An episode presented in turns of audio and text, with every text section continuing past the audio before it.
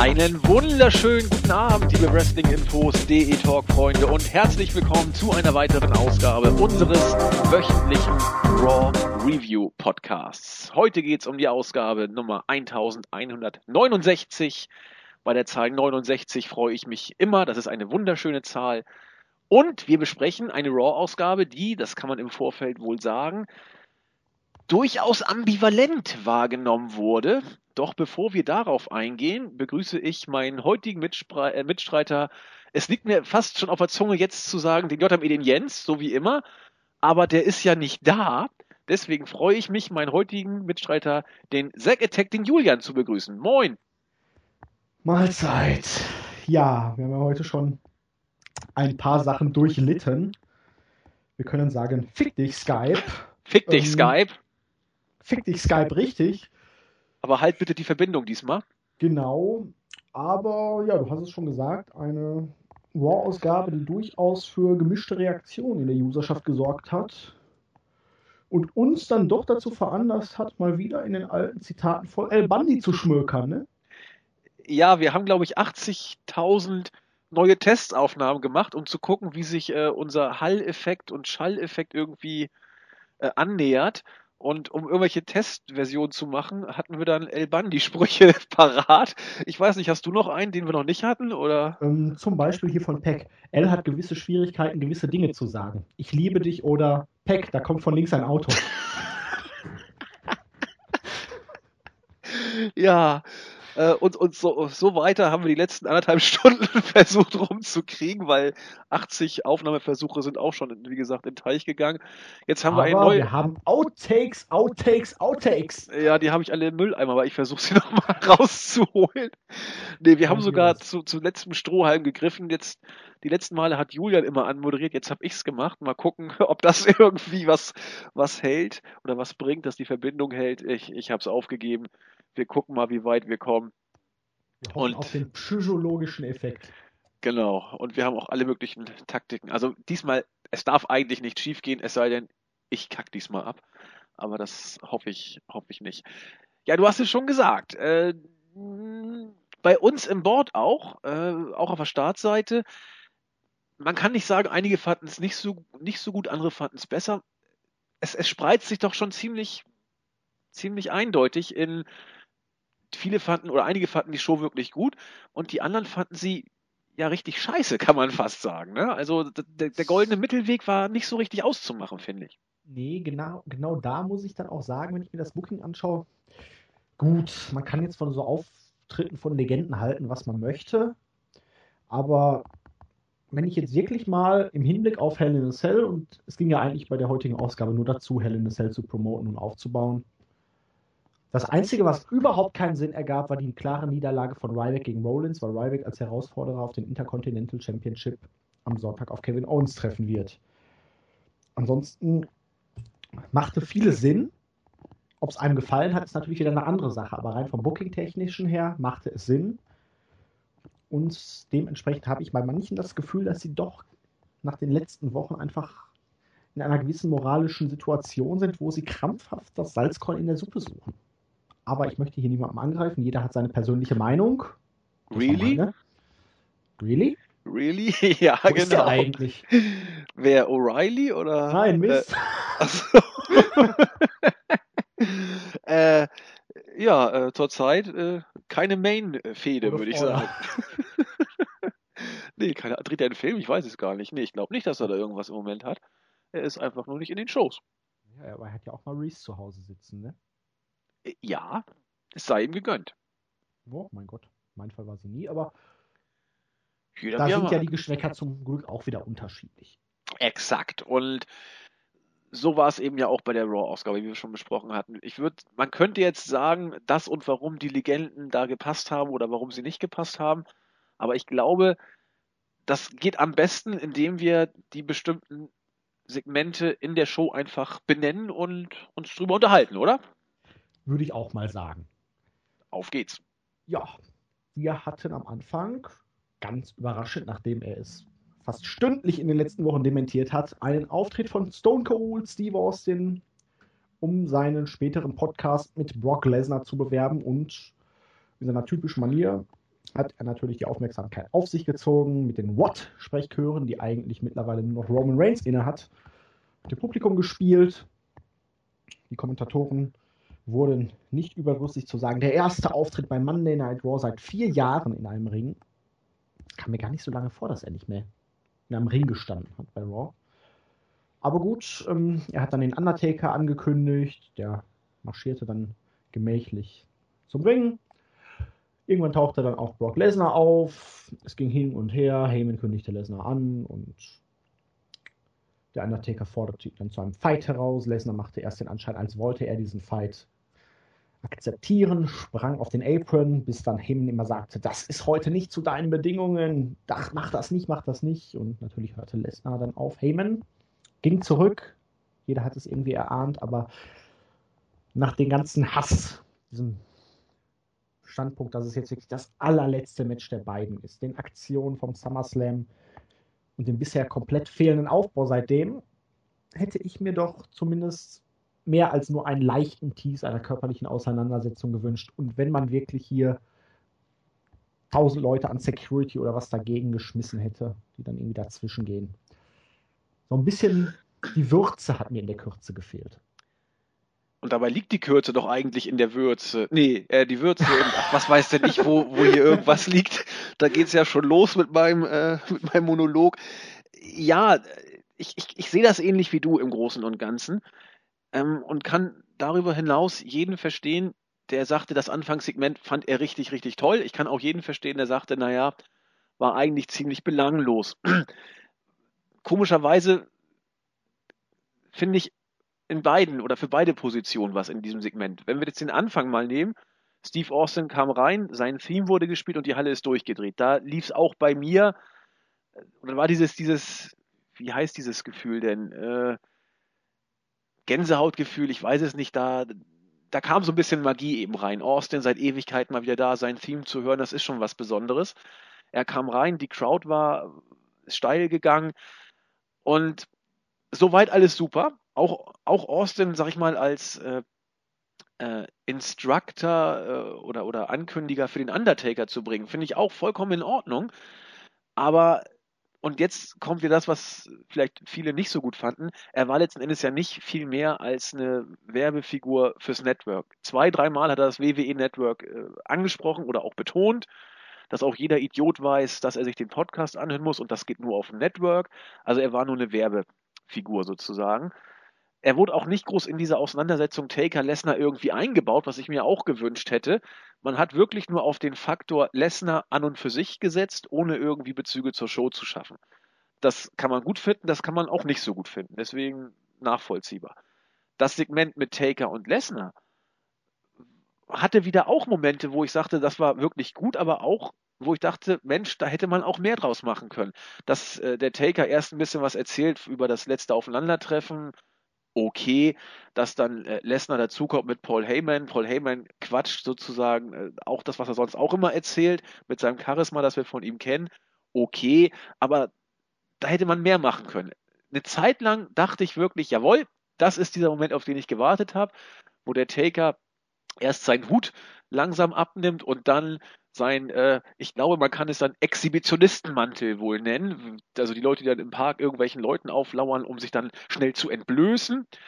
Ähm, und als er dann mit der, mit der Hand noch diese Ja, komm her Geste langsam Richtung Lesnar machte und der auch tatsächlich drauf einging, obwohl Heyman sagte, nein, that's not on your term oder so ein Unfug. Und als er dann auf den Apron raufhüpfte, dachte ich, jawohl, das ist äh, ein kleines Stück weit Big-Time-Feeling, was hier aufkommt. Und jetzt sehe ich es genau wie du. Man hätte hier vielleicht Securities kommen lassen sollen oder wieder das halbe Roster rauslassen können, um die beiden zu trennen.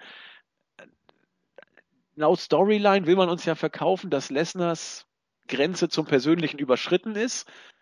Und wenn das so ist, dann dreht er da nicht einfach um und lächelt müde drüber. Das, das passt nicht so richtig. Insofern, auch dieses Segment hatte gute Seiten, hatte auch nicht so gute Seiten äh, in der Wahrnehmung muss jeder selbst wissen, wie man damit umgeht, aber es war auf jeden Fall nicht wirklich schlecht. Das, das glaube ich nicht. Nein, und ich erhoffe mir auch von dem Match am Sonntag noch ein bisschen was, weil es ist im Käfig, in dem Hell in a Cell und die beiden sind wirklich noch alte Schule, haben genug Kohle und scheißen drauf, wenn sie eine kleine Geldstrafe kriegen. Deswegen hoffe ich einfach, dass sie die Grenzen zumindest sehr stark ausreizen und hier auch wirklich mal ein bisschen mehr Intensität und Brutalität reinbringen, als das heutige Hell in a Cell Match das einfach haben, weil diese Matchart wurde einst gemacht, um wirklich diese ultimative Brutalität und den Hass in einer Fehde dann zu einem Ende kommen zu lassen. Und bei den beiden, nach dieser Vorgeschichte, passt es halt auch wirklich, dass es hier dieses Match das Ende der Fehde bedeutet und dementsprechend muss da auch einiges kommen. Vielleicht haut Lesnar dann Taker durch den Käfig oder Lesnar hebt den ganzen Käfig einfach hoch. Ich weiß es nicht. Aber irgendwas hoffe ich einfach, dass da kommt. Ja, denke ich auch. Also das Match, so komisch es klingt, lebt von sich selber. Der Aufbau jetzt in den letzten Wochen, er ist gar nicht so das tragende Moment für dieses Match. Es, es reicht, dass Lesnar und Taker bei Hell in a Cell im Käfig antreten. Also ich würde mir den Pay-Per-View schon allein anschauen, wenn ich Lesnar irgendeinen Squashen sehen könnte. Also Lesnar ist halt einfach eine Attraktion und man hat ihn dazu gemacht und er weiß, wie er sich verkaufen muss mit Paul Heyman. Und dementsprechend, ja, ist okay. Ja. Dann hatten wir ein spektakuläres Six-Man-Tag-Team-Match. New Day gewann gegen John Cena und die Dudleys. Und ja, danach gab es dann noch die Rache der Faces ähm, Cena mit einem AA gegen Woods, der dann auch noch eine sehr, sehr böse Powerbomb durch, die, durch den Tisch einstecken musste von Baba Ray, Bully Ray, wie man ihn auch immer nennen möchte. Ich habe das Gefühl, seitdem bei WWE ist, hat er wieder einiges an Funden zugelegt, im Gegensatz zu seiner TNA-Zeit.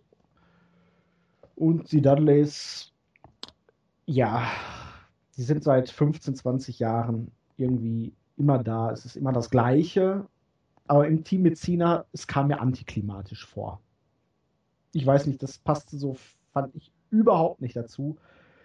Aber ja, wir haben jetzt über die unsauberen Attacken, die fiesen Attacken von Faces gegen Heels gesprochen.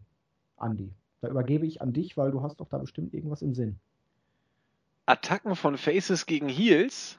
ja, wie unfair das bei WWE doch immer ist, wie die Faces dargestellt werden und was du dementsprechend auch anmoderieren wolltest, wenn es denn dazu kommen sollte heute. Ich bin, äh, kleinen Moment, ich muss ganz kurz was überprüfen. Ähm, es ist eingetroffen. Ist es eingetroffen? Es ist eingetroffen. Okay, ich kann es nämlich nicht erkennen. Ja, äh, vielen Dank für dieses äh, glorreiche Strich, äh, Stichwort, das ich ja auch sofort äh, aufgreifen konnte. Ja, wir haben es ja eingangs in, ich glaube, wir sind immer noch im ersten, im ersten Versuch. Es ist noch kein Internet abgestürzt im Moment. Das ist schon mal toll. Ja, wie gesagt, Jens ist ja äh, nicht dabei. Er hat seine große Pause angekündigt, aber manchmal können wir ja zaubern. Und ich habe euch auch gesagt, Jens wird es nicht lange ohne uns aushalten. Er möchte auch manchmal so ein bisschen, dass man ihm nachläuft und äh, da kann er nicht aus seiner Haut. In, äh, in diesem Sinne heiße ich ganz herzlich willkommen zurück unsere Drama Queen, den JME, den Jens. Tja, und wo ist er? Keine Ahnung, ich kann ihn hier nicht zufügen. Oh Mann, ey, was habe ich? Das ist ja wieder großartig und das mitten on air. Ach, er hat auch selbst geschrieben. Ja, aber der Ossi kommt, aber er geht mal rein ins Gespräch, aber irgendwie funktioniert das nicht. Oh, ist das kacke. Und Mensch, ey. Typen schickt das Arbeit. Und ich sag noch, wie soll ich ihn denn jetzt anmoderieren? Ich sehe ihn doch gar nicht. Das ist, als wenn eine fette Frau in den Schuhladen kommt. ja, warte mal, wie mache ich das denn jetzt am besten? Zieh seinen Namen einfach ins Gespräch. Wie mache ich sowas denn? Du gehst auf Kontakte und da siehst du das J und das M und das E Linksklick gedrückt halten und reinziehen. Das müsste eigentlich funktionieren. Ah, warte mal, Kontakte hinzufügen. Skype-Nutzerverzeichnis durchsuchen. Nein, ich hau ihn einfach da rein. Oh Mann, ey. Warte mal. Bildschirm. Ich sehe ihn doch nicht unter dem Bildschirm. Warte mal, Geh ich mach das Kontakte. anders. Ich gehe jetzt auf Kontakte, stopp. Und jetzt, jetzt kriegen wir das hin. Kleinen Moment. Ja, jetzt ist er ist da. Er das ist doch eine Verarsche vor dem Herrn. Ähm, hallo Jens. Ey, verbitsch nochmal. Jens? Oh, Jens, bist du jetzt da? Ja. Ah. Streitet euch nicht, dafür ist euer Vater da. Ah, hallo Jens, schön, dass du wieder da bist. Ich glaube, am heutigen Review-Tag geht alles schief.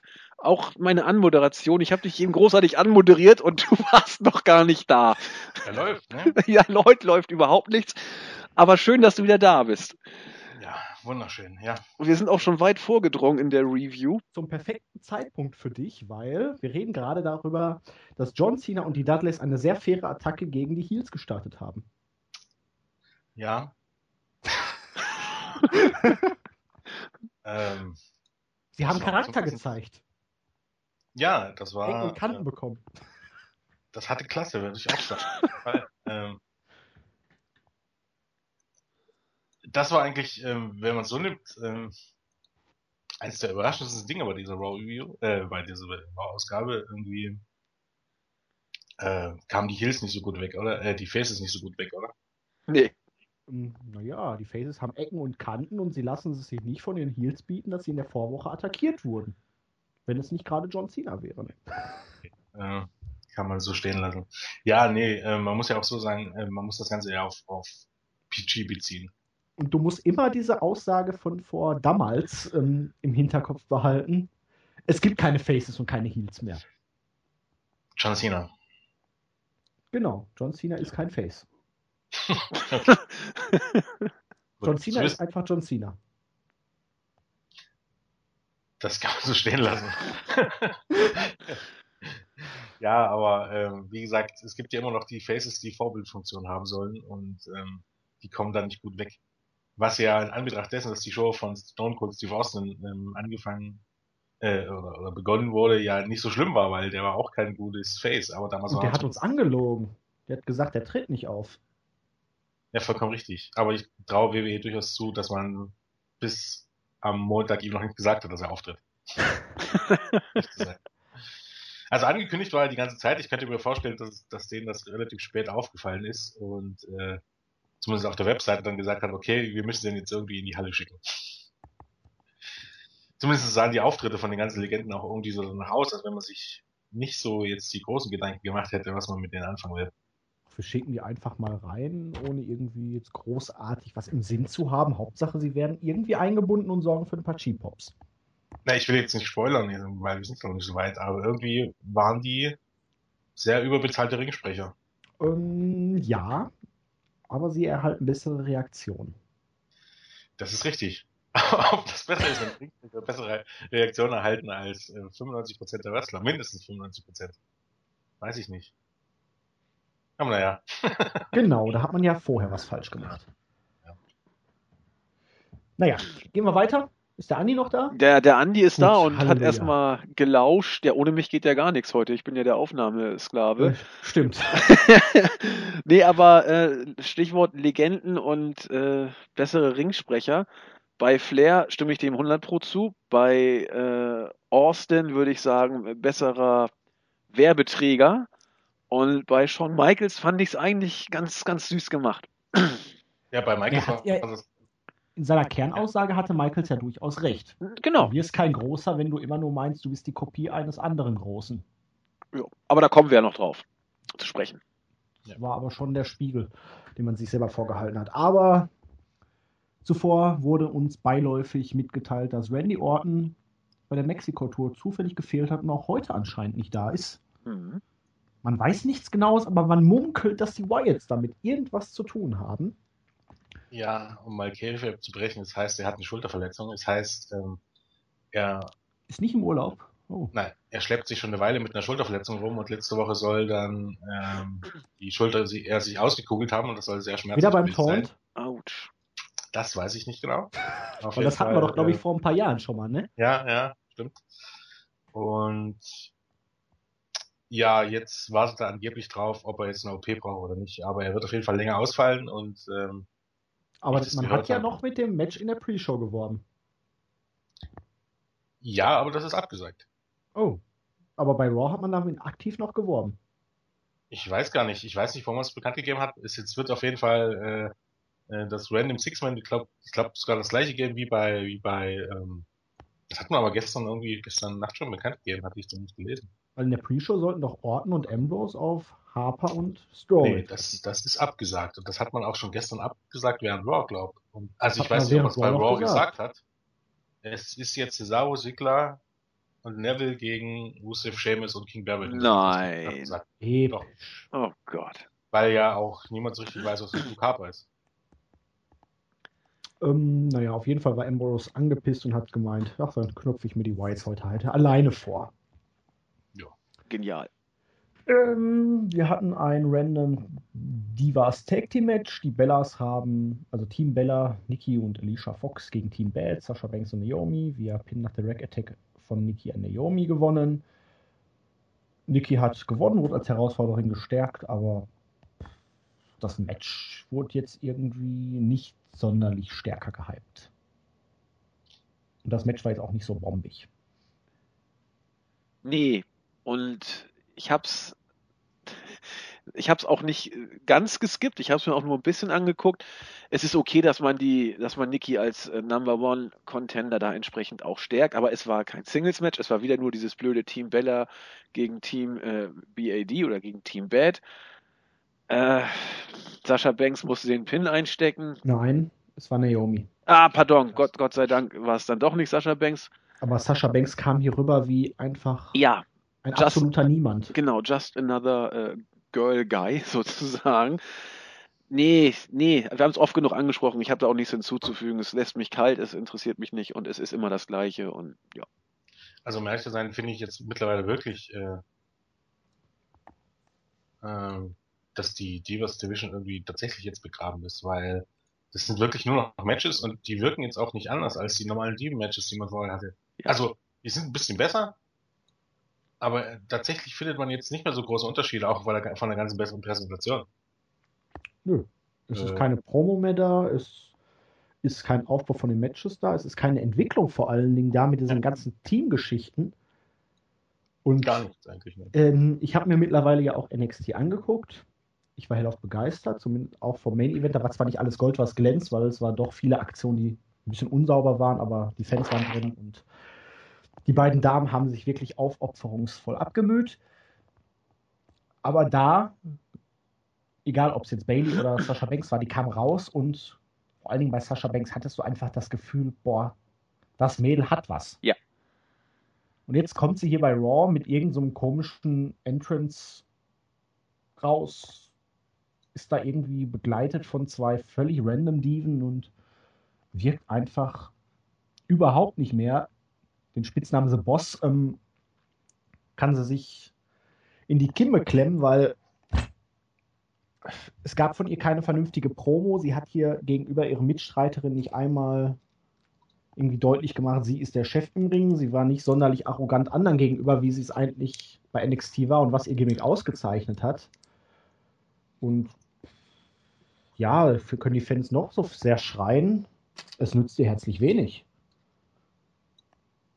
Ich, ich glaube auch mittlerweile, dass im Main Roster oder dass das Main Roster durch die Art und Weise, wie häufig da eben TV-Zeit zu, zu füllen ist, Gift für jegliche Entwicklung oder Storylines in erster Linie im Diven-Bereich, natürlich auch für die Herren, aber gerade im Diven-Bereich ist.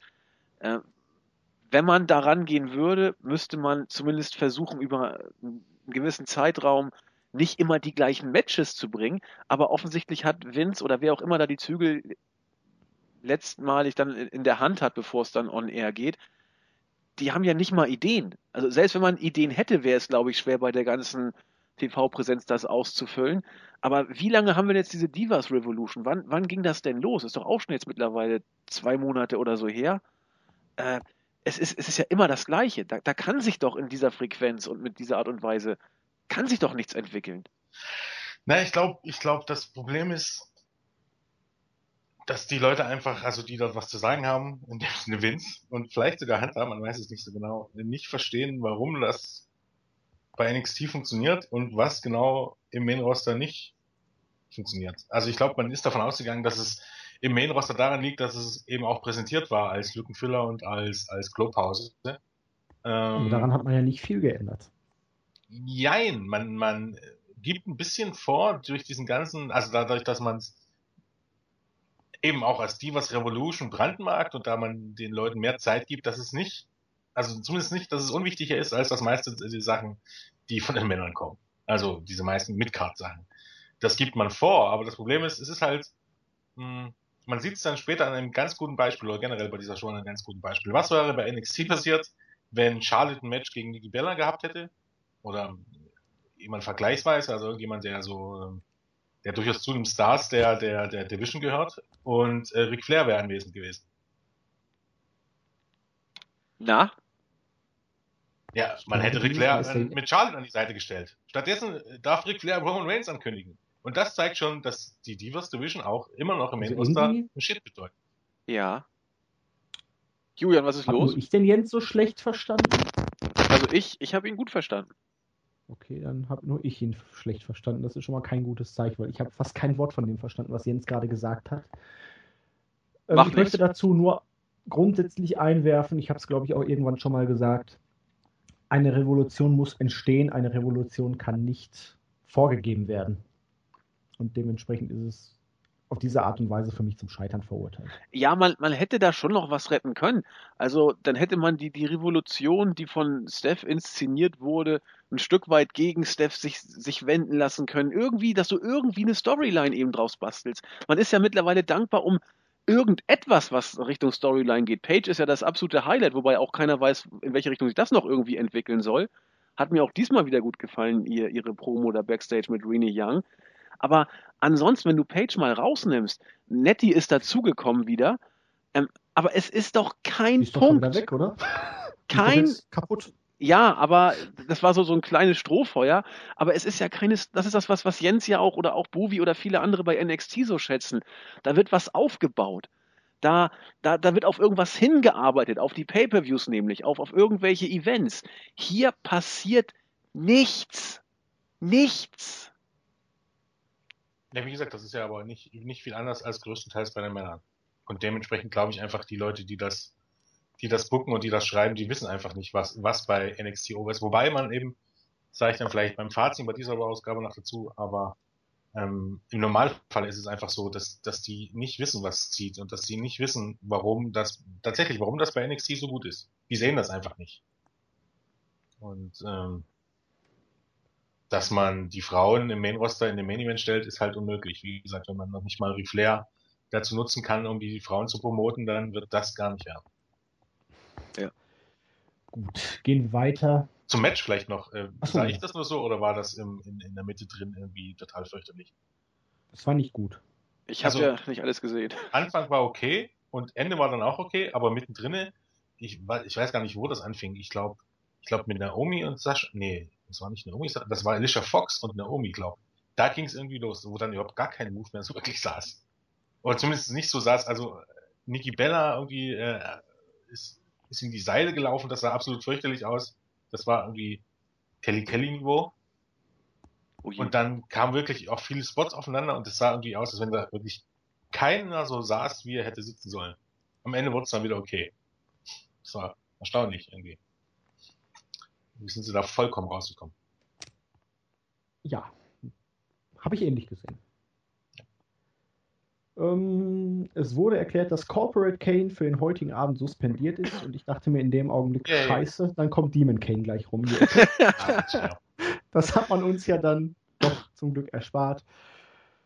Und Shawn Michaels gab sich die Ehre, sprach natürlich, wie könnte es anders sein, über sein erstes Hell in a Cell Match gegen den Undertaker, meinte, ich möchte ein bisschen Spaß haben, halbte dann außerdem noch Roman Reigns gegen Ray Wyatt, weil das auch im Käfig ist. Und der World Champion Rollins kam raus und echauffierte sich, dass er nicht overgebracht wird und sein Match nicht gehypt wird, weil immerhin wäre er der World Champion und er wäre Shawn Michaels 2.0 und er würde die Show stoppen.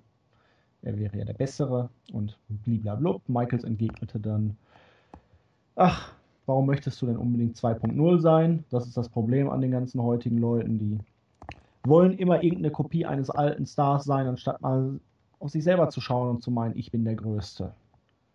Und ja, dann wurde ein Match gegen Ryback angesetzt oder zumindest nur verkündet, weil angesetzt, das darf ja Michaels eigentlich nicht. Ähm, Rollins wollte, dass er seine Musik gespielt wird. Das passierte aber nicht. Michaels Musik wurde hingegen nach Aufforderung sofort gespielt und Rollins kam dann irgendwie wieder wie ein kleiner Schuljunge rüber. Aber diese Rolle spielt er gut, das muss man ihm lassen. Jo, sehe seh ich genauso. Äh, dieses Segment oder diese Legende war, finde ich, äh, hier von den Legenden, die da waren, es war ja vom Star-Faktor her unglaublich schillernd, wurde Shawn Michaels, finde ich, äh, am besten äh, auch in die Show mit eingebaut. Das war, ihn mit Rollins in ein Segment zu packen, finde ich sowieso klasse, weil, weil ich die beiden vom, vom Stil her jetzt gar nicht so völlig abwegig in der Tat finde, in Relation zueinander dass Rollins hier wieder so ein bisschen äh, als, wie du sagst, der kleine Schuljunge dargestellt wird, das ist zurzeit eben einfach sein, sein Gimmick oder sein Image. Äh, Shawn Michaels hat, äh, finde ich, in seiner Rolle immer noch mehr Charisma versprüht, als äh, viele andere Worker das heute im Main Roster äh, haben oder zeigen dürfen. Und Stichwort roter Faden, es wurde ja am Ende der Show auch nochmal äh, aufgenommen, diese, diese äh, kleinen Spannungen zwischen äh, Rollins und Michaels und äh, Rollins sei ja der Man oder The Man und will das auch noch beweisen. Also fand ich absolut in Ordnung. Hat mir gefallen. Ähm, ja, war für das, was es war, eben okay. Es war wesentlich besser irgendwie, also zumindest wesentlich sinniger als das, was Ric Flair abgeliefert hat. Bei oh, ja. hätte man ja noch sagen können, er hat zumindest seinen Podcast angekündigt, aber ansonsten hat er ja auch bloß nur Undertaker herausgerufen. Hier hatte man wenigstens ein bisschen, bisschen einen Punkt und auch ein bisschen, wie man möchte, eben eben diese, diese, ja, diese Parallelen zwischen den beiden. Ähm, es ist halt, das ist schon Michaels. Ich frage ich frag mich einfach, ob das unbewusst passiert, wenn man das schreibt, oder ob das ähm, eine bewusste Sache ist. Diese ganze, diese ganze Erklärung über 2.0, ob man sich im Plan ist, dass das Fehler, genau Fehler sind, die man macht und damit die, die, den Finger wirklich in die eigene Wunde legt, oder ob man das einfach so, so dahinschreibt, weil es irgendwie gerade passt und sich gar nicht, gar nicht bewusst ist, dass genau das der Fehler ist. Ich glaube letzteres, weil ähm, so gut Roland seine Rolle auch spielt, diese Rolle als kleiner Schuljunge, die hilft ihm nicht dabei, dass die Ratings nach oben gehen. Und äh, wie will man ihn dafür verantwortlich machen, wenn man ihn scheiße buckt? Weil es immer, immer der World Champion ist, der ja, ja natürlich. Ist. Natürlich, äh, es aber, ist aber letztendlich trotzdem, äh, es sind irgendwie die verantwortlich, die doch, die doch im Mittelpunkt der Show stehen. So heißen, wenn John Cena im Main Event antrifft und man hat, man hat die schlechteste Zuschauerzahl seit ever oder jemals für eine dritte Stunde, muss man in diesem Fall sogar sagen, dann liegt das nicht an Seth Rollins. Es ist immer die Schuld von den Leuten, die nicht John Cena heißen, Jens. Hast du das immer noch nicht Also ich sage jetzt auch nicht, dass es die Schuld von, äh, von John Cena ist, aber es ist die Schuld der zu langen und oft schlechten Shows. Ja. Also Word. ich, ich habe ja auch in meinem Kommentar zu der Show, also die Show auf zwei Stunden komprimiert wäre wahrscheinlich richtig bombig gewesen. Auf also drei Stunden war es dann schon fast wieder ein Tick zu lange. Ja, eben, das ist das Problem, dass ähm, ich, wie gesagt, jetzt mein, mein Fazit nicht zurücknehme. Aber ich war, ich war am Ende der Show, war ich echt überrascht über die, diese Show. Und das hatte echt 0, nix mit den drei Legenden zu tun, die man sich meiner Meinung nach bis auf Michaels hätte sparen können. Also, ne, nicht jetzt falsch verstehen. Ich sehe Austin unheimlich, stimmt das eigentlich mit dem, seit über vier Jahren? Äh, ich habe keine Ahnung, ich war auch erstaunt. Das hatten wir vorhin schon mal in einer Aufnahme. Ich weiß nicht, ob es in dieser aktuellen Aufnahme Ich glaube, es war die erste. das, das, würde nicht bedeuten, dass er fast das letzte Mal da war, als die letzte Tafel nach Staffel zu Ende ging. Mit Andy Lee Weinstadt. Ähm, er war, war der in einem Ring. Bei... Vielleicht war er mal irgendwo Backstage oder so. Ich weiß es nicht. Sein. Aber war der nicht bei, beim, hier, beim, ähm, 20, äh, nee, bei der tausendsten Lauffolge? Ich weiß es jetzt auch Vielleicht nicht. nicht im Ring. Aber 1000. rumgefahren mit dem. Wann war das denn? 2012, ne? Die 1000. die, die haben doch gesagt live. Die haben doch gesagt live beim Monday Ride War. Also, In einem Ring. Ach so, okay. Die haben das wäre aber auch Ring schon. gesagt. Alter. Okay. Mm, ja. Dann hat man den größten Booking-Fehler der Show begangen, indem man Ryback in vier Minuten hat gegen Rollins clean verlieren lassen. Warum man dafür jetzt nicht irgendeinen anderen Dödel nehmen konnte, ähm, weil Ryback ja den IC-Champion Kevin Owens am Sonntag herausfordert. Erschließt sich mir nicht ganz. Euch? Hm, Jens, mach Nein, du mal. Wirklich. Also, ich gebe dir absolut recht. Genau wie natürlich ähm, vorher, also im, im Opener die Dudleys verlieren zu lassen, aber ich sehe Äh, es die irgendwie Dudleys heute. werden vielleicht verlieren am Sonntag. Nein. Doch. Ist noch kein Tables-Match und außerdem sind Ja, New okay. Day mittlerweile fast schon Main-Eventer. Ja. Ähm, ja, okay, aber äh, ich finde hier Ryback auch nicht den gelungensten Gegner. Die Frage ist aber, welches Babyface hätte man noch gehabt? Ähm, Sigler hast du eh verlieren lassen. Ja, ja Sigler stand in diesen Sechs-Man-Take, man war irgendwie der Meinung, dass man das bringen musste. Hätte man Titus O'Neill genommen. Ja, okay, zum Beispiel, das wäre gegangen. Aber ich war eher darüber begeistert, dass der Rollins gegen einen relativ starken Mid-Card-Face ähm, eigentlich clean gewinnen konnte. Was das am Ende sein sollte, weiß ich nicht. Aber ich glaube, es, es sah erst, wo ich dachte, oh, ein Eye-Poke oder so, aber es dann meinten Kommentatoren, oh, es ging gegen die Rippen. Hä? Ich habe doch gar nichts gegen die Rippen, ich habe doch gar nichts gesehen. Weder ein Eye-Poke, noch dass er ihn auf die Seile gezogen hat. Ich weiß nicht, was Ryback gesellt hat. ähm, Irgendwie daneben, Du glaube ich. kennst ja das Video, ne, als mit Batista und Mark Henry. Und Ja, Mark ja. Henry zum Ring und Batista dann einfach mal nach hinten fliegt.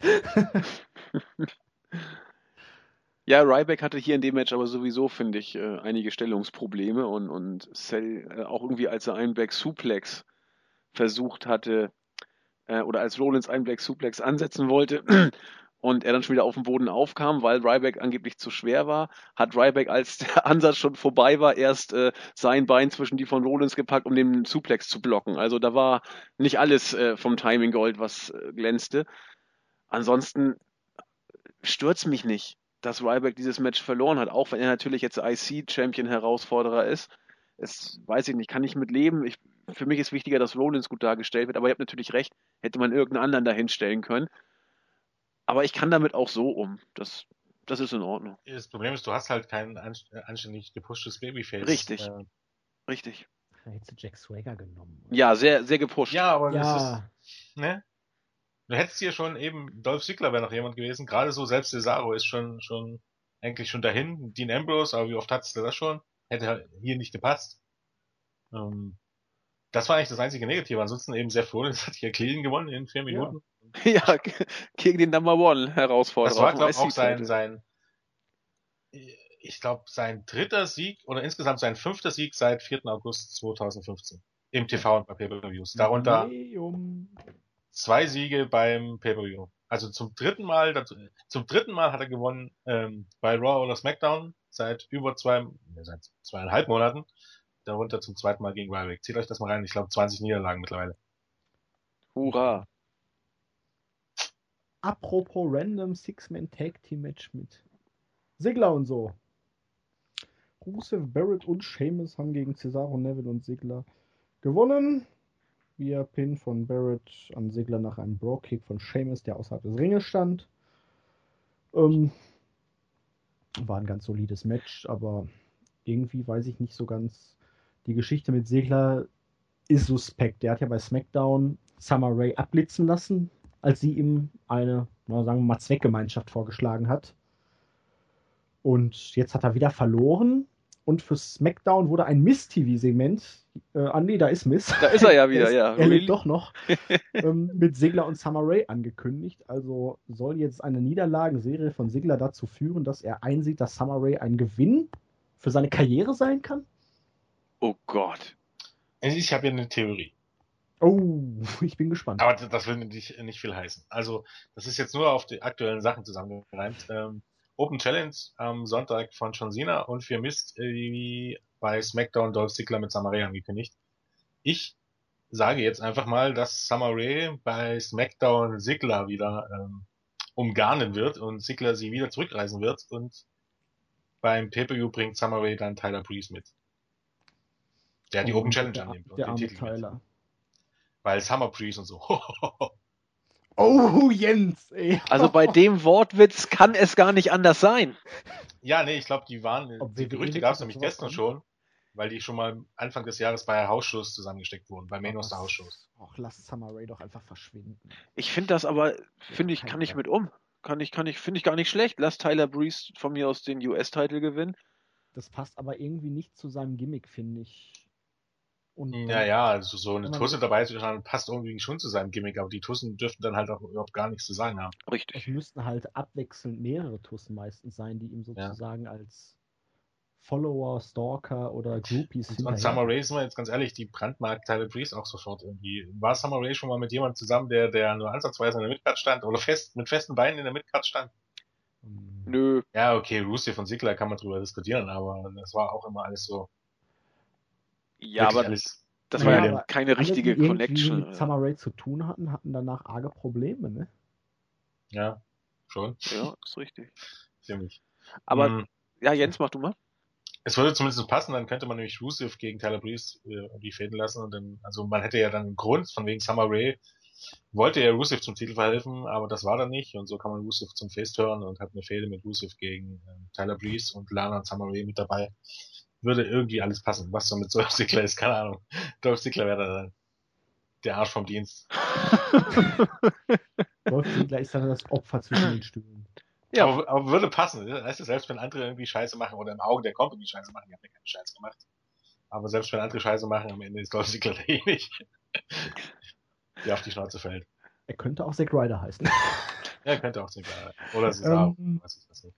Aber das, das, das Match fand ich also, gar nicht so schlecht. Also die, die, diese Konstellation. Ich musste so schmunzeln, als Jens vorhin sagte, dass das für die Pre-Show angekündigt wurde. Äh, hatte ich noch gar nicht so auf dem Schirm. Ich dachte, als ich dieses Match gesehen habe, das ist doch das ideale Pre-Show-Match für, für den kommenden Pay-Per-View. Random Aber- quasi zusammengebuckt. Also, Ja, aber, aber jetzt sehen wir es doch mal anders. Ähm, warum soll, sollte es dieses Match jetzt bei der Kickoff-Show geben? Du hattest hier ein, ein, eigentlich ein klares Ende. Es, es war kein unfaires Ende, weil wenn dich, wenn dich ein Take-Team-Partner von den anderen umnietet, dann ist das nun mal so, dann ist das kein unfaires, du hattest hier ein klares Ende. Und das Match ging 13 Minuten. Äh, Warum um Gottes Willen sollte ich mir das Match jetzt beim Pay-Per-View oder vor dem Pay-Per-View nochmal angucken? Warum sollte ich das wollen? Es war ganz okay, also meint WWE jetzt damit noch ein bisschen Zeit füllen zu können. Aber es ist schon erstaunlich, wie random doch die eigentlich personell stark besetzte Midcard bei WWE wirkt. Wenn man sich einfach mal die Namen anguckt, müsste man meinen, oh, die Midcard ist aber mittlerweile doch wieder ziemlich dicht und stark. Nee, wenn man dann halt mal ist. Präsentation ausklammert. Ja. Und ich war erschrocken, als ich dann gesehen habe, dass Sheamus ja immer noch den Koffer hat. Äh, Das ist auch bei Seamus ist das Ding. Überleg dir mal, der hat seit seinem Koffergewinn eigentlich im, äh, nee, ich wüsste nicht, wann hatte Seamus seine letzte ernsthafte Fehde? Also eine, eine so ein Fehde, die nicht nur aus Matches bestand. Ja, die Matchserie mit Orton, genau. Eine Matchserie. Genau, keine Und für, die, für diese Matchserie gab es im Grunde auch nicht. Ach, die mochten sich halt nicht. Nee, die mochten es halt nicht, genau. Und deshalb, äh, wie schreibt man bei den Hausshow-Berichten immer, äh, die Best of 3 Millionen Serie zwischen Randy Orton und Seamus. Matches gibt's ja bei, ähm, bei Hausshows immer noch. ähm, Ja, Also Sch- Sheamus, allein auf der, der Gedanke, Sheamus auch nur in eine Fehde mit dem World Champion, äh, Champion zu stecken, ist so surreal. Das ist unfassbar. Äh, dem jetzt zum Champion zu machen, ist fast schlimmer, als am Sonntag Kane zum Champion zu machen. Also ich bin ja weiterhin der Überzeugung, dass Kane das Ding gewinnt. Quatsch. Kane, also da gehe ich jede Wette. Das ist das Einzige, was Sinn macht. Nein. Ich weiß nicht, ob ihr es gehört habt. Ich hatte mir heute Mittag schon bei, Delf äh, bei Melzer mal reingehört und der meinte, also der schließt nicht aus. oh Gott. Also der, der weiß nix. Der, der hat nicht gesagt, dass es Pläne gibt oder so, der weiß nichts. Also bloß Alvarez war auch vollkommen weg, hat gesagt, weißt du irgendwas, was ich nicht weiß? und, und, und Mel so, nein, aber Ja, aber Äh, Kane hat also, alles dominiert und man kann Ja. jetzt nicht einfach nur davon ausgehen, aus WWE-Sicht, die Leute schauen sich die Show an, nur um zu sehen, wie sich Rollins da wieder rauswindet. Ja, das Problem ist aber, man kann auch bei diesen äh, Raw-Ratings nicht sagen, die Leute schauen sich die Shows an wegen Kane als World Champion. Ähm, nein, ich hoffe es auch nicht, aber ich würde es WWE durchaus zutrauen. Das war auch die Wortwahl, dass man es Vince McMahon heutzutage zutrauen muss. Vor zehn Jahren hätte er sowas nicht gemacht, aber heutzutage muss man ihm's, muss man zutrauen. Das wäre ein weiterer Tiefpunkt. Also, Ich glaube auch nicht dran. Ich glaube eher, es gibt wieder irgendeinen Fuck-Finish, weil es nicht der Main Event wird. Da wird es wieder eine TQ geben oder was Ja. auch immer. das, das Äh, glaube ich auch. Wahrscheinlich wird dann kurz vor dem Match noch angekündigt, dass nicht Demon Kane, sondern Corporate Kane dieses Match bestreiten muss, weil es ja um Corporate Kanes Job geht. Hurra. Ja, wahrscheinlich irgendwie, irgendwie so ein total unsinniger Kram wird es wahrscheinlich werden.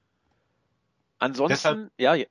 Also, zwei Leute haben mir halt gesagt, darunter du, Andi, ähm, dass Vince McMahon wohl krank ist. Wisst ihr da irgendwas mehr? Oder? Ich habe einfach nur gesagt, weil ich die Show ganz ordentlich fand, dass Das Vince wohl krank gewesen sein Du warst muss. aber die zweite Person, die mir das gesagt hat. äh, Ich- ich hab nichts gehört. Mittag. Ich habe nichts gehört. Und da bin ich dann stutzig geworden und musste mal gucken, irgendwie, ob irgendwo was steht, dass Vince McMahon krank war.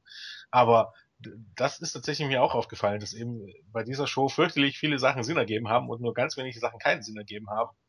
Und da dachte ich mir auch so, dass das, sieht passt nicht. McMahon aus. Das sieht einfach nicht nach Vince McMahon aus. Das stimmt. Übrigens finde ich, finde ich, äh, Seamus und Barrett finde ich nicht schlecht. Also zusammen als als äh, Tag British Team oder, Invasion. Ja, ich weiß, also auch äh, so diese Sache, wo nach dem Match die Heels dann ja auf der Rampe irgendwie so gefeiert haben noch und Barrett und Seamus kommt dazu, fand ich fand ich okay. Also rein, es ist nur wieder ein Gefühl, aber es, es fühlte sich nicht total zum Kotzen an, das zu sehen, als äh, was ich bei Cena und den Dudleys zum Beispiel, was aufgesetzt wirkte. Äh, ob das jetzt natürlich für beide Worker äh, so toll ist, äh, ein Tag-Team zu bilden, für Seamus wäre es ein Abstieg, für Barrett ganz sicher ein Aufstieg. Ähm, aber es, es gibt schlechtere Tag-Teams, die man Aber- random zusammenbuckt. Ne? Wenn man Also, jetzt mal wieder so ein bisschen in die Spinnerei verfällt. Seamus war ja auch schon mal King of the Ring Sieger. Und die beiden könnten ja dann das Vereinigte Königreich bilden. Problem ist Alter. halt, Seamus ist halt auch ein Irre. Kein Nordire. äh, ja, stimmt. Aber er war auch König. Ja, aber ich glaube, die jagen ihm aus dem Land, wenn er aus. Ich glaube, WWE ist das aber relativ Ja. Latte. Ja, das- Aber Ja. gut. Ähm, Ric Flair war dann da, war nutzlos und hat ein paar Cheap Pops versucht für Roman Reigns einzufahren. Hat sah überhaupt auch fürchterlich nicht verwirrt funktioniert. aus, weil es ewig gedauert hat, bis er seine Promo angefangen hat. Ja, Was war so los? ich weiß es Kein nicht. Zeichen bekommen?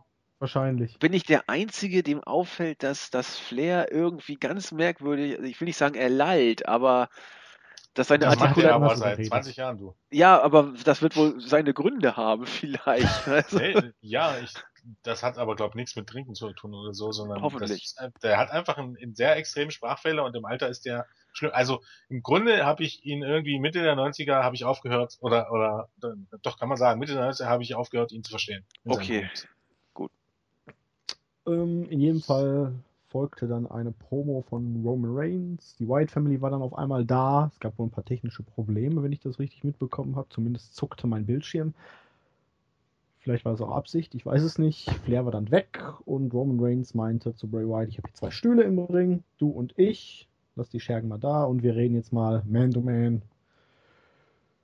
Und ja, irgendwann kam es dann doch zum Eingriff, aber Dean Ambrose kam dann noch zur Hilfe und irgendwie war das Segment dann zu Ende. Aber hier muss ich sagen, nach diesem Fiasko aus der vergangenen Woche mit dieser Probe von Roman Reigns, das hat man inhaltlich ihm besser auf den Leib geschnitten und geschrieben und er hat es auch deutlich besser umgesetzt als das wirklich, das wäre eine Katastrophe letzte Woche.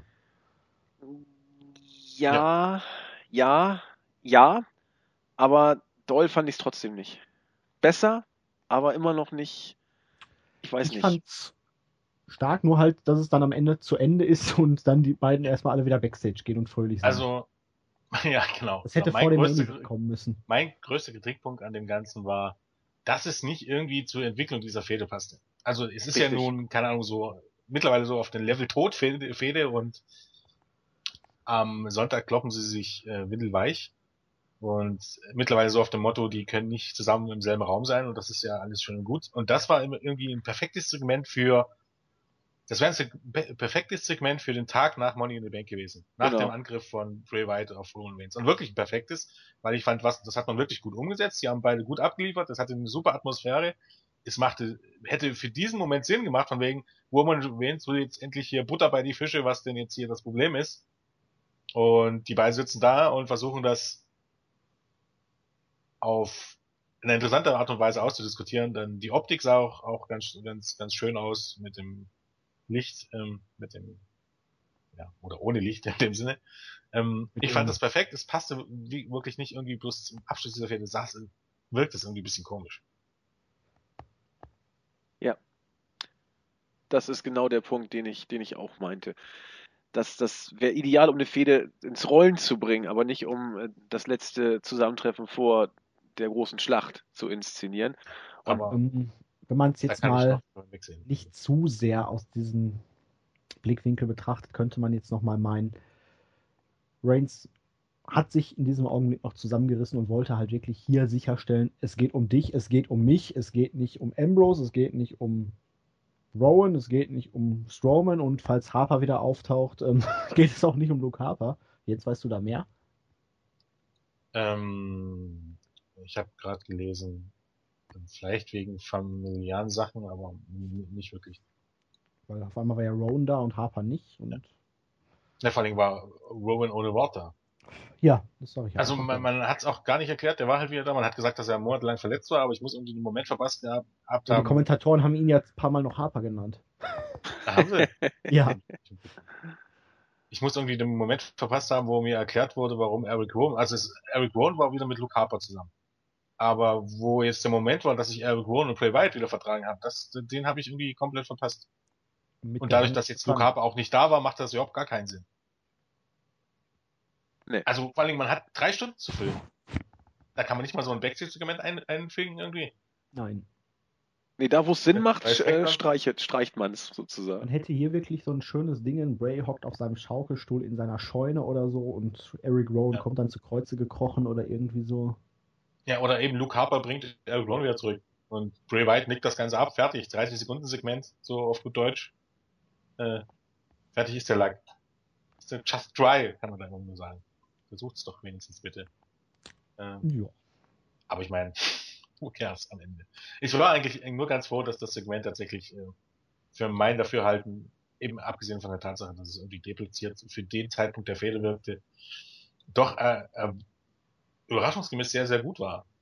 Und ir irgendwas, irgendwie kam Roman Reigns diesmal auch ein bisschen anders rüber als sonst. Ich ja, es war halt, er hatte einen intensiveren Blick drauf und er hat halt auch wirklich Sachen gesagt, die zu seinem Charakter mehr passen. Von wegen hier, wir sind zusammen im Ring, du solltest Angst vor mir haben. Am Sonntag ja. geht's rund und nicht von wegen, ach ja, meine Familie und oh, ich gehe ja jeden Tag aus dem Haus, um meiner Familie was zu bieten und ich bin ja John Cena 2.0, sowas halt. Ja, also ich fand's auch besser, aber genau dieser Spruch, ja, du solltest Angst vor mir haben, weil ich so böse bin und ich bin entschlossen.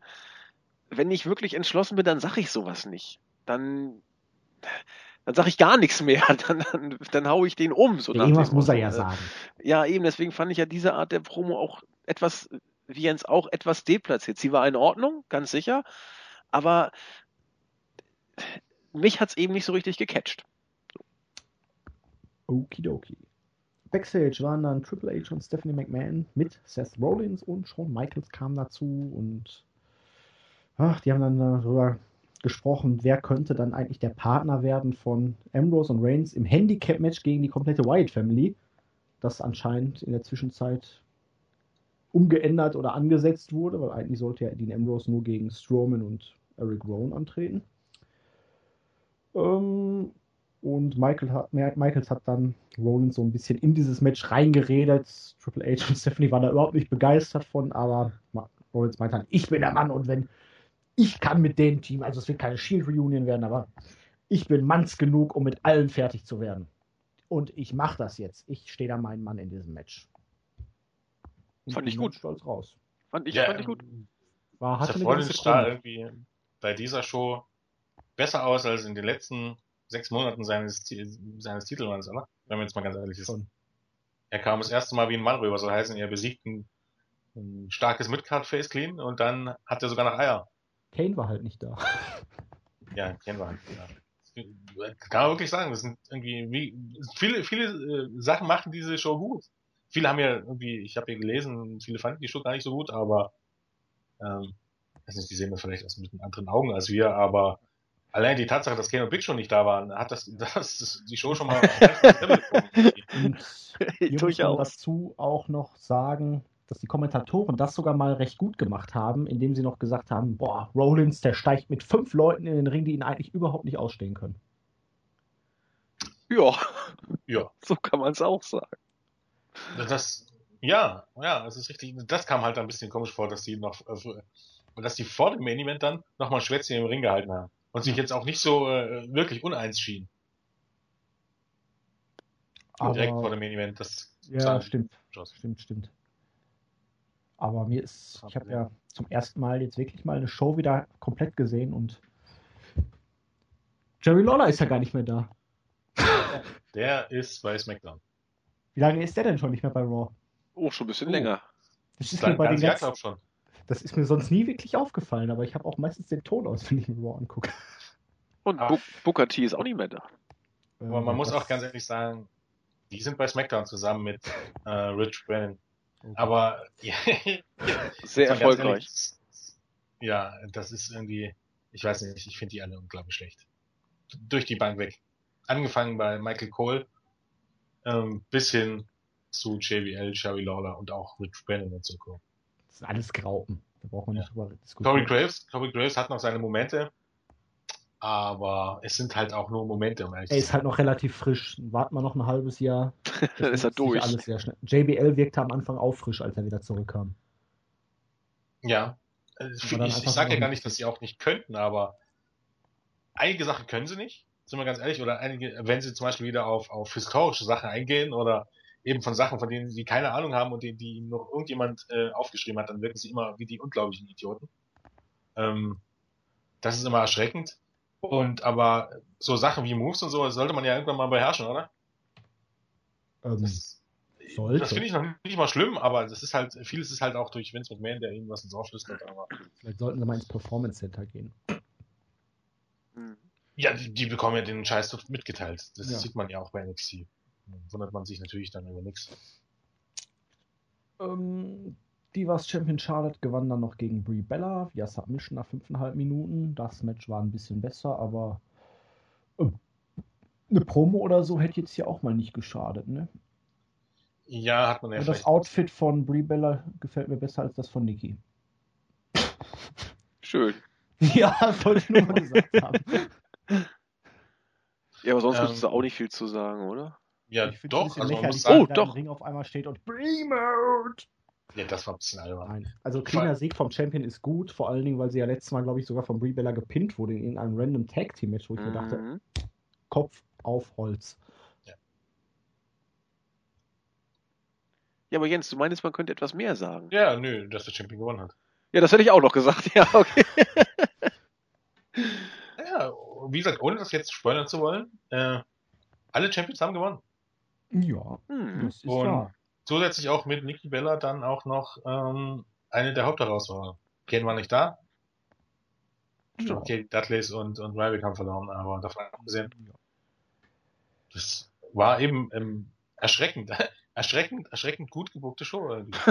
So, Ja, und sind wir da. Kane Ähm, fehlte auch. Perfekt. Backstage war dann Renee Young und hat dann Paige abgefangen, die sich das letzte Match dann Backstage auf einem Monitor angeschaut hat und meinte, hey, bei SmackDown war ja dieser Angriff auf Natalia und Paige, alle Leute meinen, du könntest da irgendwie für verantwortlich sein. Paige war ein bisschen aggressiv, ist ausgewichen und Renee hat noch ein bisschen tiefer gebohrt und Paige war dann in ihrem herrlich britischen Akzent doch ein bisschen angepisst, meinte, es könnte jeder gewesen sein, ob Sasha Banks, Naomi, vielleicht sogar Trish Stratus oder Lita.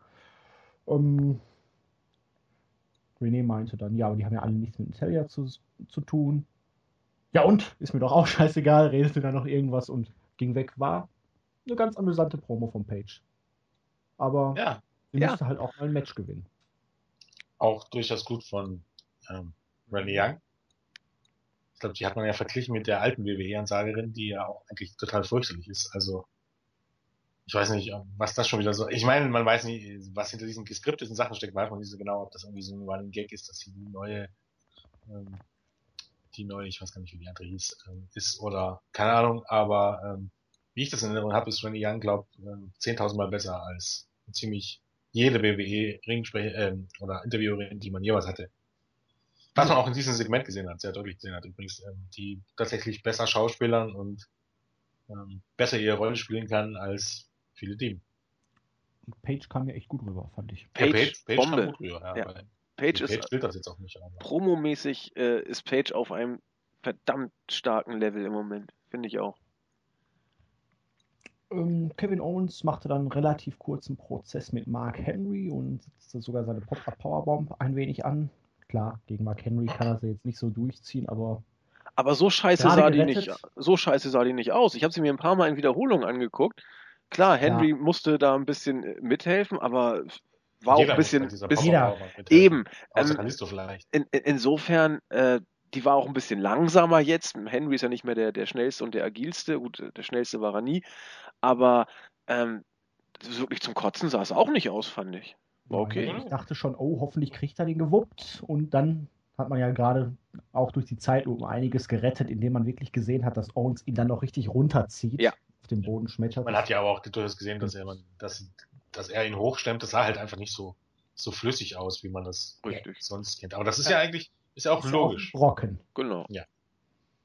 Passt schon. Und der nächste Champion gewinnt clean. Überhaupt gewinnt Kevin Steen, äh, oh, Kevin Owens in den letzten äh, Wochen äh, verdammt häufig clean. Wäre nur schön, wenn er einfach ab und zu mal eine Promo halten dürfte und eine richtige Fehde hätte. Genau richtige Fehde. irgendwie so, dieses Promo halten. Auf jeden Fall kam dann Ryback angepisst raus, weil er hatte ja als einziger Herausforderer in einem Match, in dem er auch am, am Sonntag antritt, weil die Dudleys waren ja in einem Six-Man-Tag, verloren und das gefiel ihm nicht, also wollte er seine Wut an seinem Gegner für Sonntag auslassen. Owens als Prizefighter dachte sich, nee, leck mich doch am Arsch, warum sollte ich jetzt gegen dich kämpfen? Wurde auch von den Kommentatoren gut so erwähnt.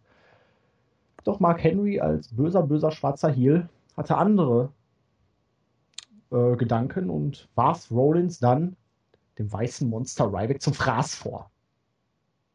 Ja. Wie fies und gemein. Ja, vollkommen, mir, äh, vor allem bei Ryback auch zum wiederholten Male, vollkommen unprovoziert. Was für ein shitty Babyface. Er hat Charakter.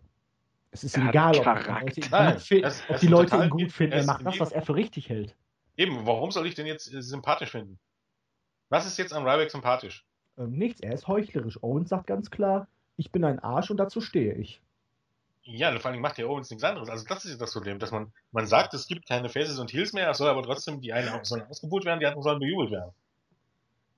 Ja.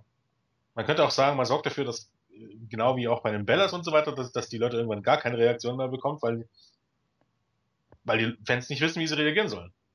Könnte man sagen. Man hat immer das Glück, dass bei den Pay-Per-Views dann viele Smart Marks sitzen, wo die sich davon nicht beeinflussen lassen, aber grundsätzlich ist das auch ein Grund dafür, warum fast jede Show ähm, unter sehr, sehr, sehr beschissenen Zuschauerreaktionen zu leiden hat. Ja. Die Leute Weil die wissen Fans halt irgendwie nicht, wem sie jetzt wirklich zujubeln sollen. Ja, wieder ein gutes Beispiel hier. Wobei zujubeln sollen, das will die Also- WWE ja auch suggerieren, sollen sie schon äh, den beiden, die hier heelig agiert haben, sprich Ja. äh, äh, Henry und, und Ryback. Das ist ja diese Doppelmoral, oder wie man es Ja, aber warum sollte ich? Keine Ahnung. Weil, weil die gut sind und was Gute machen, das hat man zu bejubeln, egal ob sie sich böse Weil sie verhalten. den bösen Ja, Owens angreifen. Ja, ja, da- das ist aber dann wieder der Punkt. Was macht Owens denn dann böser als die anderen beiden angeblich Guten? er ist dick und man darf funktioniert ihn ja nicht sogar. mögen. Ist Henry auch. Jo. Ja, aber Henry ist, äh, ja, was weiß ich. Das, nee, du, du hast. Das Dumme ist ja, bei einem gewissen Teil des Publikums funktioniert es ja sogar. Ja, bei Das vielen. ist ja das Ja, Erstaunliche. Aber Es ist halt die Art und Weise, wie die Kommentatoren diese Leute anpreisen. Ja, du, du, richtig. Die, die Leute sagen dir, wen du gut finden sollst und warum. Und dann hast du das auch zu machen. Und ob die sich mal äh, böse verhalten oder nicht, ist vollkommen egal, solange man weiterhin sagt, dass man sie gut zu finden hat. Das hat mit moralischen Vorstellungen überhaupt nichts zu tun. Hatte es bei der WWE noch nie, Hogan.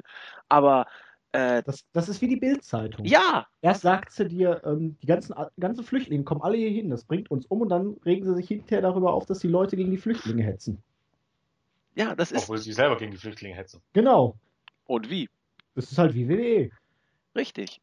Das ist, das ist einfach, äh, weil es einem so gesagt wird. Das ist geheuchelt, klar. Ähm, ja, dann war Rollins nochmal bei Renee Young und er stellte deutlich klar, es gibt heute keine Shield Reunion. Ich nehme nur mit den beiden hier an diesem Tag Match teil, um zu zeigen, dass ich The Man bin. Und sollten die beiden auf dumme Gedanken kommen, dann wird er sie erneut zerstören. Ich fand's trotzdem gut. Ich Das- fand's gut. Das ist Überhebliche, das stand ihm hier wirklich gut. Muss Auch, auch die, die Idee, die drei in einen Ring zu stecken, das, das hat so ein bisschen, klar, keine Reunion, wurde auch nicht geteased oder was auch immer, aber ich fand die Idee einfach ganz süß. Auch als, äh, ja, gebe ich dir ja grundsätzlich recht. Viele haben sich da gefreut und äh, viele, gerade weibliche Fans haben sich da gefreut. Da gehe ich ja auch mit. Das Problem, was ich dabei habe, ist, für mich ist so ein bisschen im Moment, wenn mich jemand fragt, gerade von dem aktuellen Roster und gerade wie es jetzt im Moment läuft, was könnte denn WWE und könnte die Shows retten? Das ist für mich im Moment immer noch äh, The Shield. The Shield äh, gegen eine Fehde, der gegen die Authority, die, die Authority stellt irgendwie gefüllt alle Heels gegen The Shield und The Shield sorgt am Ende für die Zerstörung der Authority, weil dieser Kram irgendwann mal enden muss. Wäre für mich irgendwie ein bisschen ähm, die Rettung der Shows. Und dadurch, dass man dieses Segment bringt, ähm, kann man sich sicher sein, dass zumindest in den nächsten, mindestens in den, in den nächsten zwölf Monaten keine solche Reunion geben wird. Sonst hätte man das nicht gebracht, weil man vieles vorwegnimmt und weil man eben hier ja nochmal relativ deutlich zeigt, dass sie nicht auf einer Seite stehen. Und das finde ich dann eher ein bisschen schade. Grundsätzlich hatte ich nicht das Problem damit, aber ähm, es zeigt eben halt auch, dass man nicht erwarten sollte, dass die drei irgendwann mal in den nächsten Monaten wieder ähm, zusammengesteckt werden. Und das finde ich ein bisschen schade am Ende des Tages. Hätte ich jetzt aber auch, um ehrlich zu sein, nicht erwartet. Ich auch nicht unbedingt, aber ne, die Hoffnung ist schon zuletzt. aber Jens hat schon recht. Finde ich. Ähm, wenn man wirklich was, was ratingtechnisch retten will, was auch ein relativ großes Ding ist, jenseits der bekannten Stars, könnte man in der Tat über eine Fehde Shield gegen die Authority nachdenken, wenn man es groß aufzieht. Das wäre das wäre vielleicht tatsächlich so ein Element.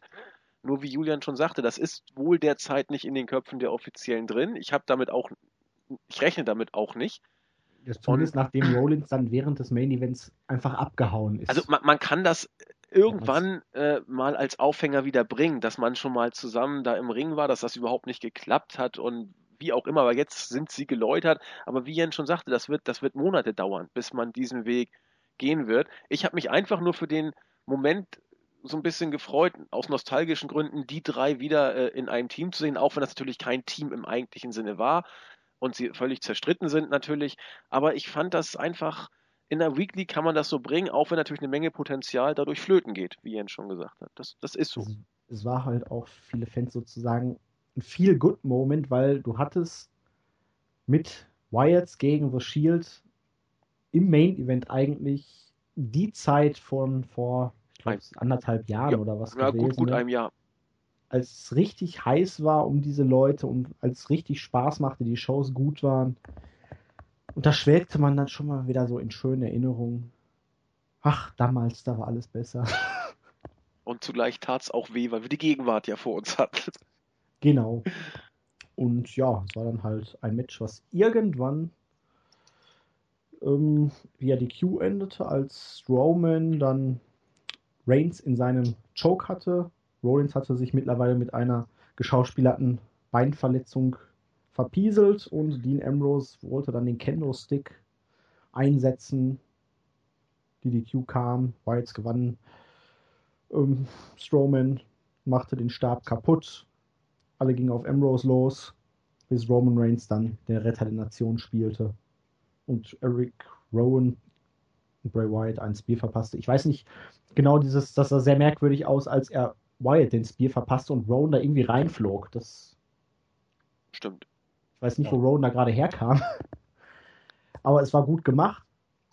Mich erstaunt dieses Ende, weil ich hätte gedacht, dass die Wyatts hier nochmal stark dominieren, um dann Roman Reigns am Sonntag den Sieg zu geben. Aber jetzt hat Reigns hier schon sehr stark dominiert am Ende. Könnte Bray Wyatt wirklich ein Match gewinnen beim Pay-Per-View gegen Roman Reigns? Na, Nein. nett. Nein, das glaube ich. Er hat schon eins gewonnen und das reicht. Er wird nicht gewinnen. Bin ich mir sicher. Also, Freunde der Sonne? Was meinst du, Fazit oder? Nee, ähm, so hier Match und Darstellung von Reigns und Ambrose, weil Ja, Ambrose ich- kommt ja immer ein bisschen schwächlich da weg, ne? Ich, ich bleib noch dabei. Ich, ich fand die Darstellung, die Inszenierung dieses Matches gut. Ich fand das Match an sich auch nicht schlecht. Es war klar, dass, dass hier irgendein Swerve kommen würde. Dass jetzt Rollins äh, sich so vom Acker macht, fand ich ein bisschen schade, weil er bis dahin wirklich, wirklich, äh, wie Jens schon sagte, stark dargestellt wurde oder gut dargestellt Was soll das für wurde. das Mensch am Sonntag bedeuten, wenn Rollins jetzt auch noch verletzt ist? Oh nein. Ja, er wird sehr verletzt sein. genau. Nee, fand ich auch, auch dass das Ambrose den, den, den Kendo-Stick reinbringt. Das, das ist, das ist alles okay, finde ich. Das ist nichts, wo, wo ich mich jetzt aufregen würde. Ähm, die Wyatts haben gewonnen, moralisch haben dann die Faces gewonnen. Da kann sich auch jeder rausziehen, was er möchte. Äh, es war einfach äh, ein kleines Ereignis, das in dieser Form so zu sehen und, und viel mehr interpretiere ich in diesem Fall da nicht rein. Es hat bei mir auf jeden Fall ganz gut geklappt und ich fand das Ende okay. Lieber sowas als zum zehnten Mal Cena äh, im Main Event. Ja, da würde ich mitgehen, an sich.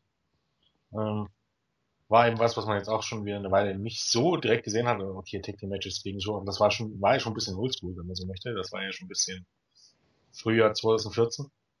2014? Was denn? Ja, 2014. Ja, das, der Main Event. Ja. Ja. Äh, Anfang 2014, ne? Naja, Frühjahr, sage ich ja. Februar, März. Ich glaube, Elimination Chamber auch mal. Ja. Genau. Wovon sprecht ihr jetzt? Von, von Wyatt gegen Der Shield? Main Event. Ja. Die Ja, Konstellation. Bei den Pay-Per-Views jetzt, oder was? Strowman und Harper austauscht. Ja, das war doch äh, Battleground. Kurz nach Mania gab es auch die Fehde mit, äh, mit The Shield. Also The Shield wurden ja erst bei, bei Nein. WrestleMania richtig groß. Februar. Februar Da kam- 2014. genau, Elimination Februar. Chamber. Elimination Chamber und dann kam die Fehde gegen Evolution und dann ist ja Rollins geturnt. Ich glaube, ihr habt recht. Ich, hat drei Matches. Das war Also kurz, Shield gegen. der Höhepunkt war kurz vor WrestleMania. war es wirklich Money in. Ich glaube, ihr habt recht. Zwei Elimination Chamber und dann zweimal bei Raw. Ich glaube sogar einmal Main Event oder so. Ja, doch, ich. Und wen hatten sie bei. Bei, bei Mania, da hatten sie die, die, die, die, die Generation X da, die, die, die Kane. Nee, doch genau, mit Kane und, und Jesse James und, und äh, Dingsbums. Äh, Billy Gunn, richtig. Die hätten sie ja kurz, kurz gesquashed oder sowas. Das ging richtig flott. Genau, ihr habt recht. Und dann kam Evolution. Ich nehme alles zurück. Ihr habt recht. Boah, das geht runter wie Öl. Ja, stimmt ja. Also, Ja, also Fazit. Spät dran heute. also ich, ich, ich mache mal das Fazit zuerst. Ich habe es heute Morgen, als ich den Bericht gelesen habe und die Show noch nicht gesehen habe, habe ich geschrieben, das liest sich an und für sich gut. Dann habe ich viele schl schlechte oder viele sehr kritische, meines Erachtens vielleicht auch ein Tick zu kritische äh, Berichte bei uns im Forum gesehen, habe die Show dann geguckt und fand sie immer noch gut. Wir haben heute darüber gesprochen, was da äh, nicht überragend war, aber im Großen und Ganzen hat Jens es auf den Punkt gebracht. Es machte erschreckend viel, äh, erschreckend viel Sinn, was man so in den letzten Wochen gar nicht mehr äh, kannte. Die Legenden waren entweder nur schmückendes Beiwerk oder hatten eine gewisse äh, Rolle auch in den Storylines. Eigentlich war es nur Shawn Michaels.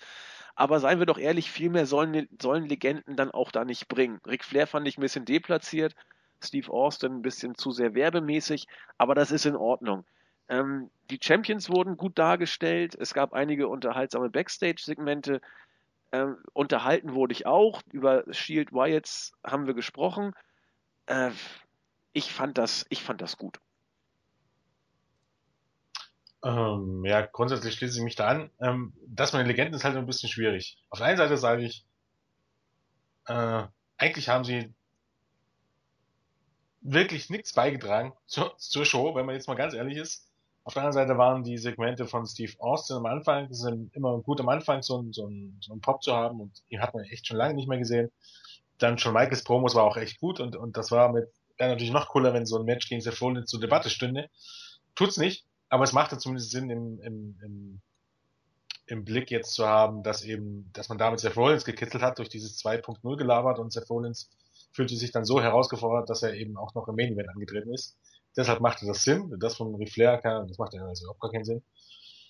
Ähm, aber auch ohne diese Auftritte wäre das die wahrscheinlich wesentlich bessere Show gewesen als in den letzten Monaten, weil wirklich die Champions haben alle gewonnen.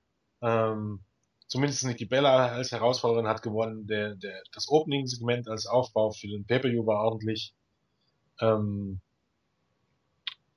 ja, das Segment mit Roman Reigns und Bray Wyatt war vielleicht sogar das beste Segment der, der gesamten Fehde. Also das beste, ja, Segment, nicht Match, aber das beste Segment der gesamten Fehde. Hm. Der Main Event war auch in Ordnung und, und wie gesagt, es gibt eigentlich da, es, war eigentlich für mich, war das irgendwie, das dachte ich mir sofort nach dem ersten Mal sehen oder nach dem ersten Mal Schnelldurchlauf, war das eine viel zu lange NXT Weekly. Nicht immer furchtbar spannend, aber das, was man zeigt, macht zumindest ähm, alles Sinn oder das meiste macht Sinn. Ja, dem kann ich mich eigentlich im Großen und Ganzen anschließen. Ich denke mal, wir haben alles mittlerweile einigermaßen so durchgehabt, das Positive und das Negative. Ich hebe nochmal Pages Promo hervor. Na, eigentlich nicht, weil das war auch gut. Wirklich negativ ist mir nur die Ansetzung von Ryback als Gegner für Rollins und der hintere An hinterher folgende Angriff auf Owens aufgefallen.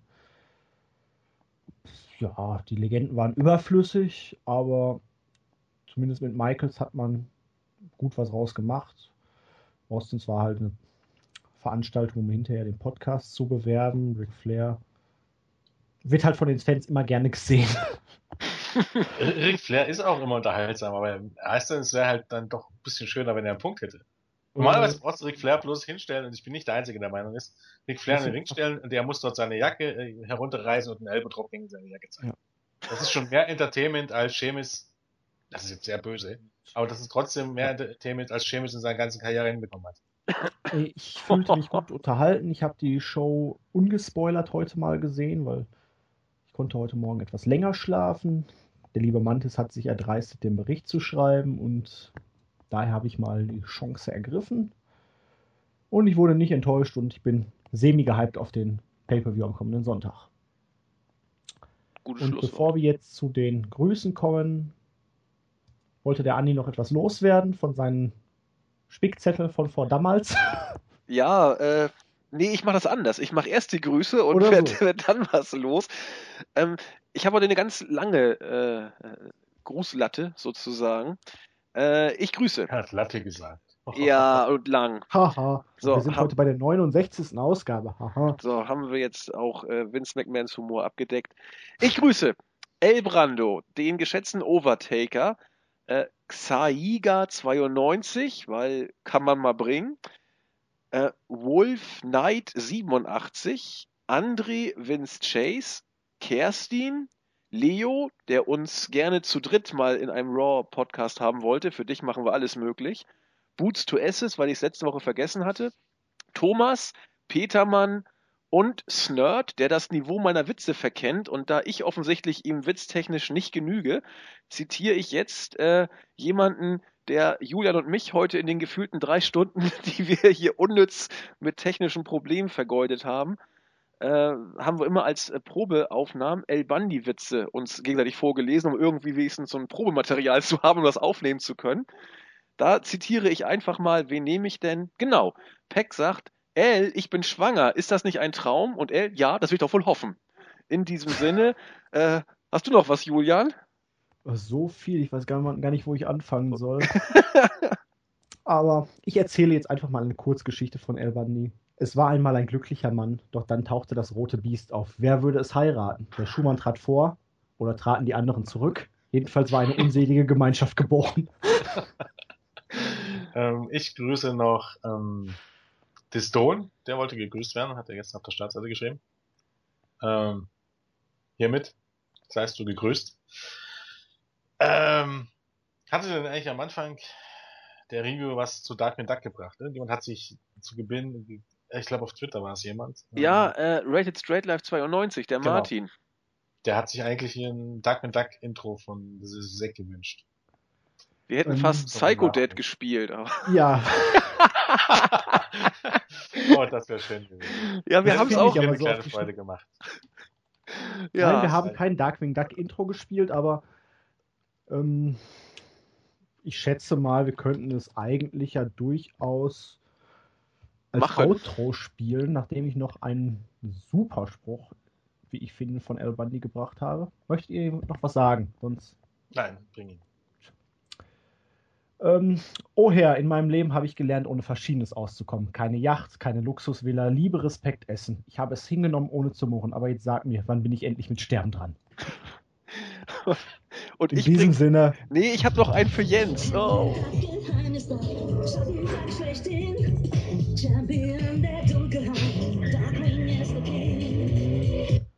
So, mach Schluss. Doch, Mann, du hast mich so, so schön ausgedingsbums. Äh, immer, Jens ist ja auch manchmal traurig wegen Raw. Und da gibt's auch ein Zit äh, lustiges Zitat von El Bundy in Bezug Okay, auf bring seine. Frau. äh, Bud, deine Mutter ist traurig. Ich weiß nicht warum, denn ich habe sie nicht gefragt, denn sonst hätte sie es mir gesagt. äh, ich bin durch für heute. Gut. Wollen wir aufnehmen? Äh, äh, äh, Ja, aus, aus, aus, ausschalten. Wenn ich willst, dass ich komme, zu München.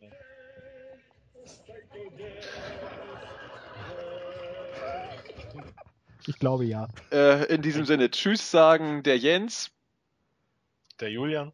Und der Andi. Bis dann, Tschüss. Tschüss.